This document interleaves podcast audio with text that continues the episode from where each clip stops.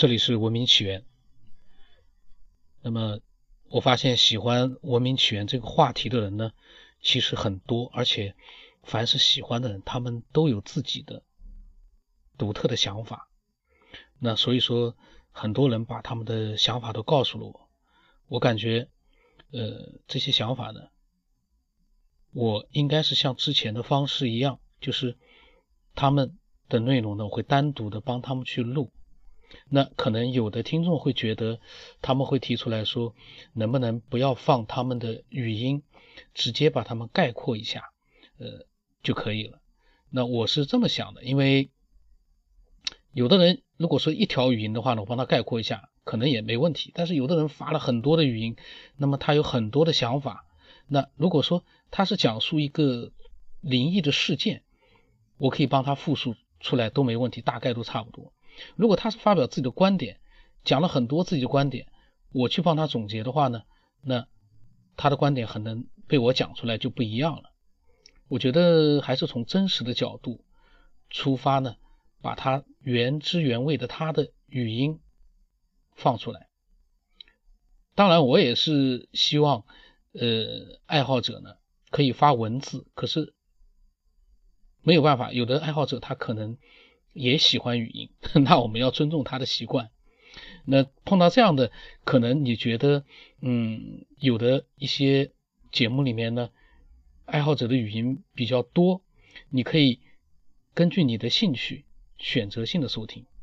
那，呃，这个，而且我认为呢，文明起源，我也都是想到进化论的，我就在想，从真实的角度。让它自由自在的去发展。进化论虽然说我一直觉得，在人这样的一个高级动物身上，进化论其实是不准确的。那但是放在呃做节目，放在除了人类进化这样一个事情之外，我发现达尔文的进化论在很多，比如说科技的进化，呃，还有一些社会的进化。人与人之间的一个关系的进化，还有节目的手段的各种各样的一个进化，它放在这些上面倒是管用的。所以我在我我在想，达尔文的进化论其实除了他自己所说的人类的进化不适用之外，在其他的方面都还是适用的。那讲到进化论呢，其实我的想法很多。呃，最近几天因为我嗓子疼呢，我一直在思考，我没有录音。那我有很多的想法。但是今天呢，我主要想讲的是跟爱好者凤梨大人之间的一些对话。因为凤梨大人呢，之前我录过好几期，那后来呢，他又跟我聊了一些话题。我感觉呢，这些话题越积越多的话，我就不好再去放在那里了。万一删掉了，那对他来说，我觉得聊天的内容删掉了也挺可惜的。所以我今天呢，想把凤梨大人跟我聊天的一些内容呢，呃，给大家。讲一讲，那如果说你有兴趣的话，你可以听。因为有一次呢，呃，他跟我突然提到，他说前些天关于美国的宇航员飞越月球的背背面的时候呢，听到了神秘的声音。这个新闻你有没有关注？我当时跟他讲，我没有关注，没看到。那后来呢，他告诉我是在新闻联播上面，呃，发出的新闻。因为我首先问他的是不是正规的新闻，因为现在的信息呢。有很多都是小道消息，小道消息当然娱乐一下、参考一下都可以，但是你要是相信他的话，那有可能就没有意义了。有很多信息都是呃，可能都是假的。所以我问他是不是正规的渠道，他说是的。那我说这个可是一件大事。呃，他说是在 CCTV 的午间新闻里面，呃，由 NASA 美国的这个宇航局公布的。那后来呢，我就搜索了一下呢，呃，发现。有人说呢，呃，参与阿波罗计划的宇航员呢，他们不认同这个飞越月球的时候那样的一个噪音，因为阿波罗十号的宇航员对可能出现的噪音很熟悉，他觉得就是这个一个宇航员说，他的逻辑告诉他就是，如果录音录到了什么东西，那么就应该是发生了一件什么事情。那可是呢，呃。关于阿波罗的这个神秘的录音呢，飞越月球背面的时候的神秘的录音呢，其实阿波罗十号的宇航员从来没有公开提起过。到今天为止呢，这些来自外太空的声音究竟是什么，还是一个未解之谜。那凤梨大人跟我就在聊这个事情，他说录音的原文对话已经公布了，然后呢，他给我发了一些当时的对话和录下来的一些声音。那当时呢是在呃太空船飞进月球的背面的时候呢，和地球直接的无线电通讯暂时中断了，等到飞出轨道之后呢，才恢复通讯。那当时呢？所以服务舱的主引擎呢，它当时呃在月球背面的时候还重新点火过，所以当时发现这样的一个情况之后呢，控制中心还紧还特别紧张，直到最后重新出现了以后呢，他们才放心了。那在这个背面的时候呢，就录下了一些呃声音。后来呢，他呃关于这个声音，其实这样的一个新闻呢，呃科学家还没有研究出一个结果。那凤梨大人跟我讲，他想到了多年前呢，呃，采访杨利伟的时候呢，有一个视频。那我当时跟他讲，对啊，我说杨利伟当时在返回地球的时候呢，也听到了一些奇怪的声音。他说那个视频呢，因为找不到了，就是只记得呢，当时记者问他，呃，在太空的那一夜有没有奇遇？他说他听到了一些奇怪的声音。那后来呢，他把这件事情报告给了控制台。在返回地球之后呢，呃，给他放了大约一千多种不同的声音，但是没有和那种声音完全一样。所以凤梨大人说呢，似似乎这种现象不是个例，也不是偶然发生的。他说，排除人类生理紧张造成的后果来讲，这好像是一种讯号。我跟他讲，我说确实也挺奇怪的。那，呃。他在想，他就在联系这件事情。他说两件事情呢，呃，发生的年代不同，发生的人物不同，但是有一个共性，都是听到了人类可以辨别的声音，而且是有规律的，不是随机，没有这种连续的声音，而且这些声音呢，没有给他们带来不安。所以他当时在看完杨丽萍、杨杨利伟的这个视频之后呢，他有一点就是觉得很有意思，就是科学家开始呢都没有觉得那种声音不正常，反而是。飞行器自己产生的声音，或者是飞行器内部潜在的故障，但是后来杨利伟听了各种各样故障的声音，发现都不是。呃，我跟他讲，我说我当时看到的是一个文字的信息，感觉还是挺有意思、很神秘的信息。呃，那么他也把视频发给我了。后来我说到时候我会看。他说当时呢。他看完这些新闻，没有什么太大的一个印象，没有太大的一个想法。后来他是听了我录的，呃，第二等、第三等文明那两期节目呢。他说我里面有个比方，就好像是在一个蚂蚁的窝边上呢，修一个高速公路，那蚂蚁根本就不认识这个高速公路。这个比方呢，让他想起了这个新闻。他就想起了很多年前看到的杨利伟进入太空听到的声音，而且他又想起了最近比较火的引力波的话题。我说，难道是因为根本看不到？有点类似于呃前面的一个呃一个电影，就是时空穿越的那个，好像是呃星际穿越还是什么样的一个电影？我说是因为跟我们的纬度不一样，是五维空间的那个只能听到声音看不到对方吗？我当时突然这么想，他说他呢只是没有想到那么深了，他只是想，能听到声音是先由耳朵鼓膜震动传递给大脑，大脑呢再识别出来。太空中根本就没有空气，是属于真空，声音呢应该不是太空传过来的，应该是某种能量或者磁场引起的飞行器的共振。飞行器里面有空气，那空气是可以传播声音的。结果我呢就出现了一个奇思怪想，我就跟他讲，我说，难道那个飞行器极小，所以他们看不到吗？我说外星人难道是非常的小，在一个非常小的飞行器里面发出来的声音吗？呃，当时我是这么想的，然后他说不是的，他说他没想到这个。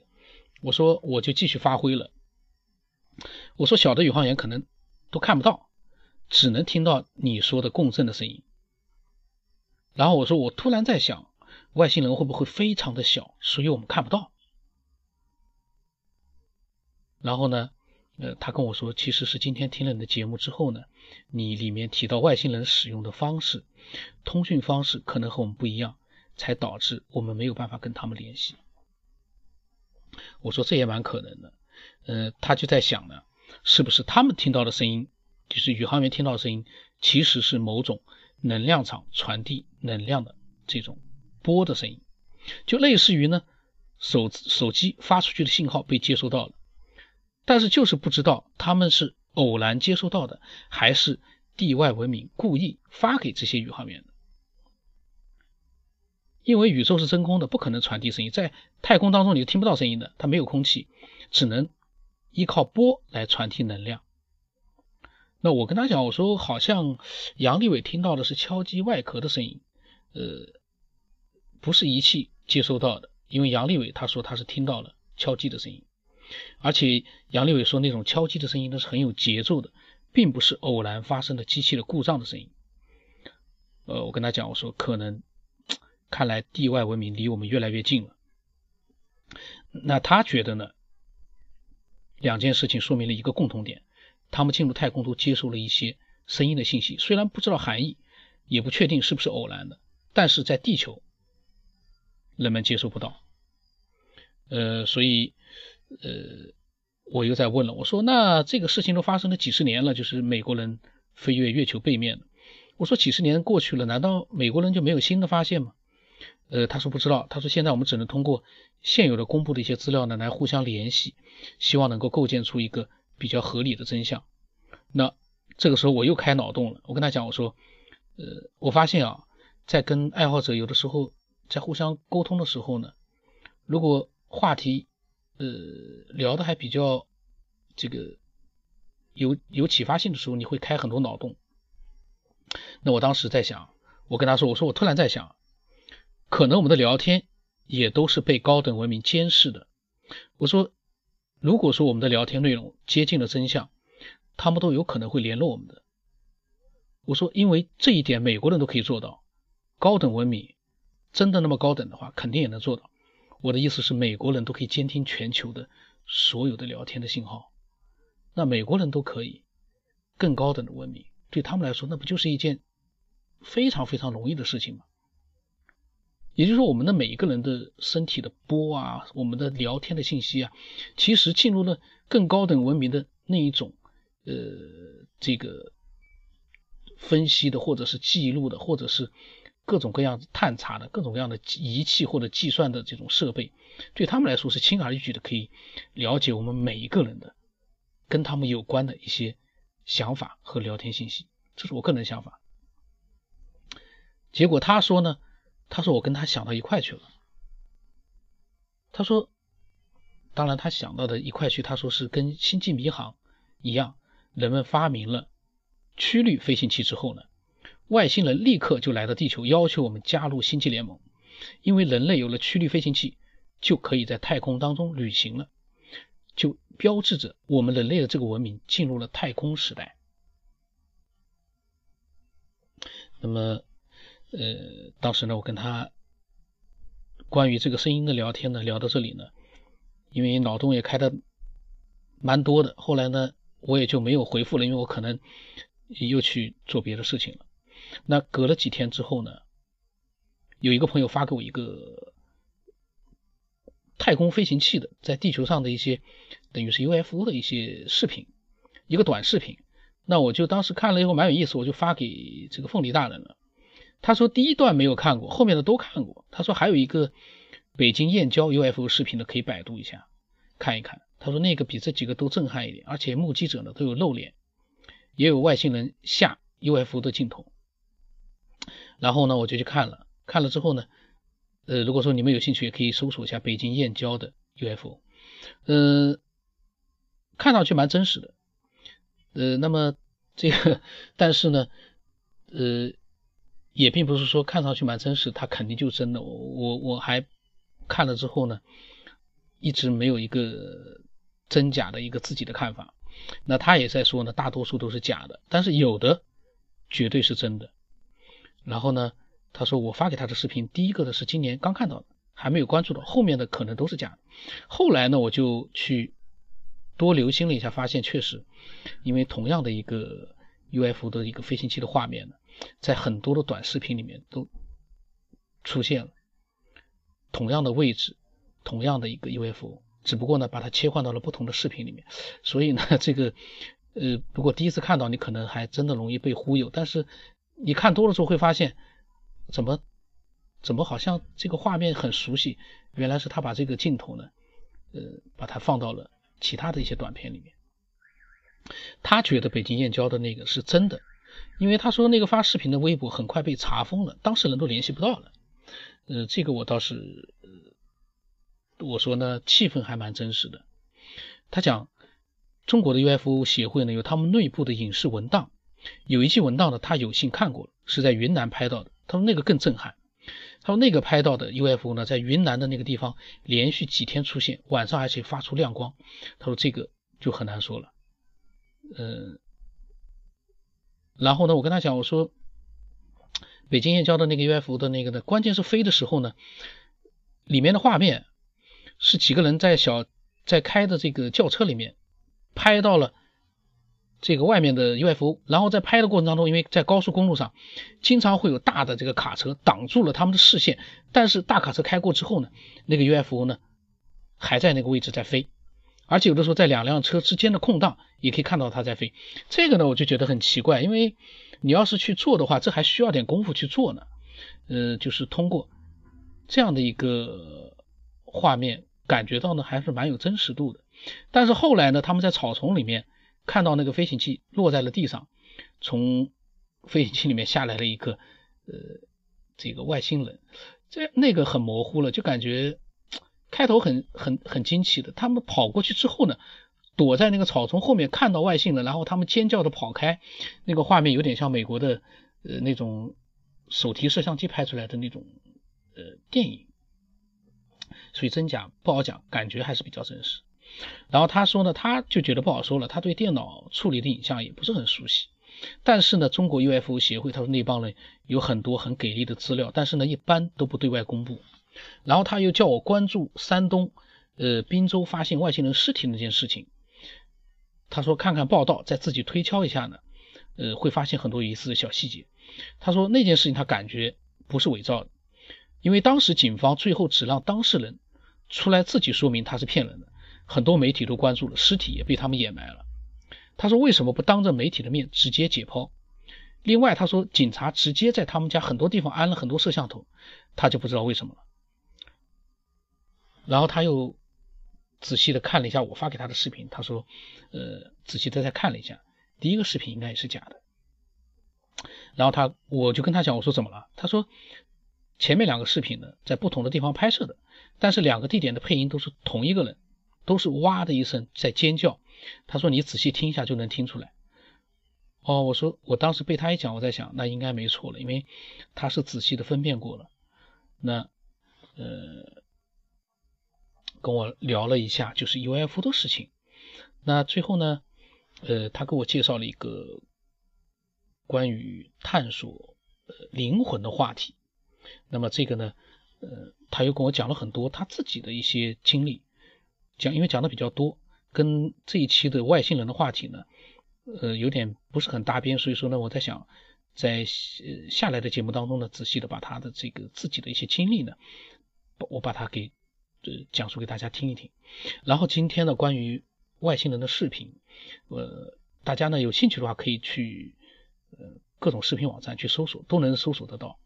比如说北京燕郊的，那他说的山东滨州的那个呢，我还没有去搜索。呃，如果说你有兴趣，你可以搜索了以后呢看一看。那如果说你是经常去看这些外星人方面的信息呢，你也可以把你的了解的信息和你的想法呢，呃，添加微信之后告诉我。因为这些视频其实不重要，因为真假有的时候很难去分辨。但是通过这些视频，会不会让我们了解到一些视频背后的一些故事？因为这些视频里面，会不会真的有一部分就是真实的呢？只不过它被大量充斥的一些假视频给掩埋了、掩盖了，没有让我们很一目一眼就望过去，它是一个一个真实的一个视频，给我们带来的震撼可能就呃就没那么大。那如果说你有你的想法的话呢，呃，你可以发过来，我的微信是 b r o s 文八。然后呢，因为最近呢嗓子疼，所以说声音可能有点变化，大家呃这个呃那么呃另外一个呢就是关于呃前面所讲到的我发给他的那个外星人的短视频呢，如果说你有兴趣的话，你可以问我，我可以发给你那个短视频看看，还是蛮有意思的。